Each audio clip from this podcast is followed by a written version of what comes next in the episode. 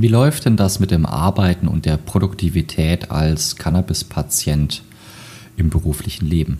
Davon erzähle ich heute.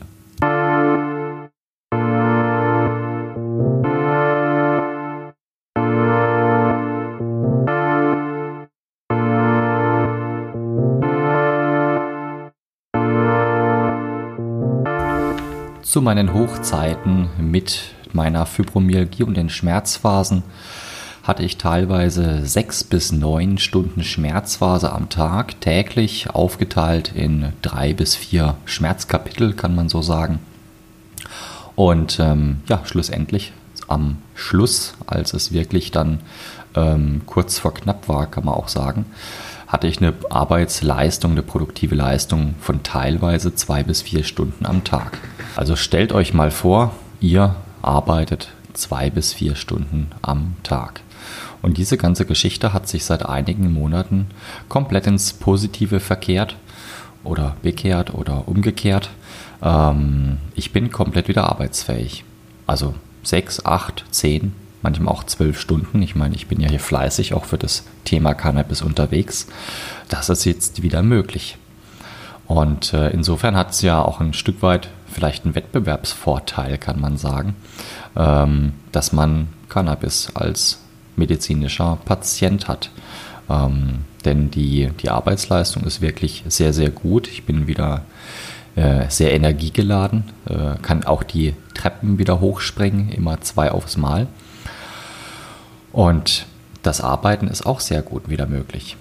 Man kann sehr fokussiert arbeiten. Es gibt natürlich äh, gerade am Anfang, ähm, wenn man eine Dosierung genommen hat, dann ähm, tritt die Wirkung des Cannabis, der Schmerzlinderung und auch der ganz, ganz leicht psychoaktiven Wirkung relativ zügig innerhalb von drei bis fünf Minuten ein.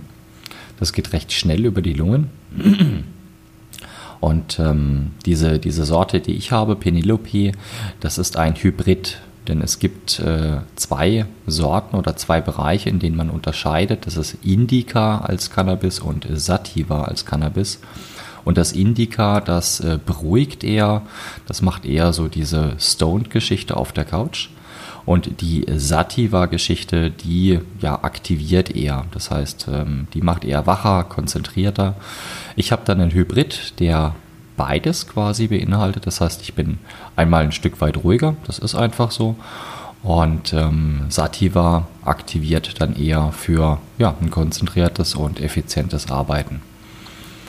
Damit ist das wieder möglich. Deswegen auch vielleicht die, äh, der Hinweis an euch, ähm, den einen oder anderen Podcast nehme ich morgens auch sehr früh auf, wenn ich zum Beispiel noch nicht dosiert habe. Das heißt, ich habe ähm, weniger Cannabis im Blut über die Nacht. Das hat sich alles abgebaut.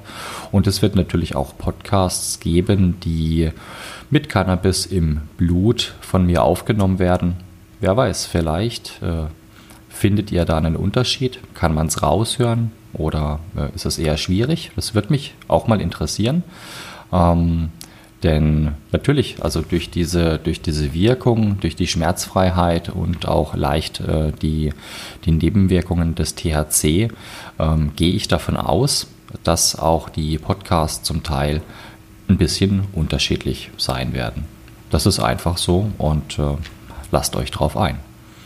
Ja, das mal wieder von mir. 4 Minuten 20 äh, sind heute schon wieder erreicht. Ich mache es am Anfang ein bisschen kürzer damit ihr euch auch ein Stück weit in das Thema mit einhören könnt. Denn äh, ich möchte euch nicht von Anfang an mit ganz, ganz viel Information und Geschichten erschlagen. Ihr sollt euch auch erstmal ein Stück weit an die Sache rantasten, insbesondere wenn ihr ja, Vorbehalte habt zum Thema Cannabis, noch überhaupt nichts von medizinischem Cannabis wisst, wie es teilweise auch die Polizei tut. Da habe ich auch noch einen Podcast für in Planung mit einer kleinen Erfahrung. Und das einfach mal von mir. Wenn es euch gefallen habt, hat, bleibt dran, abonniert und ich freue mich, wenn ihr wieder reinhört.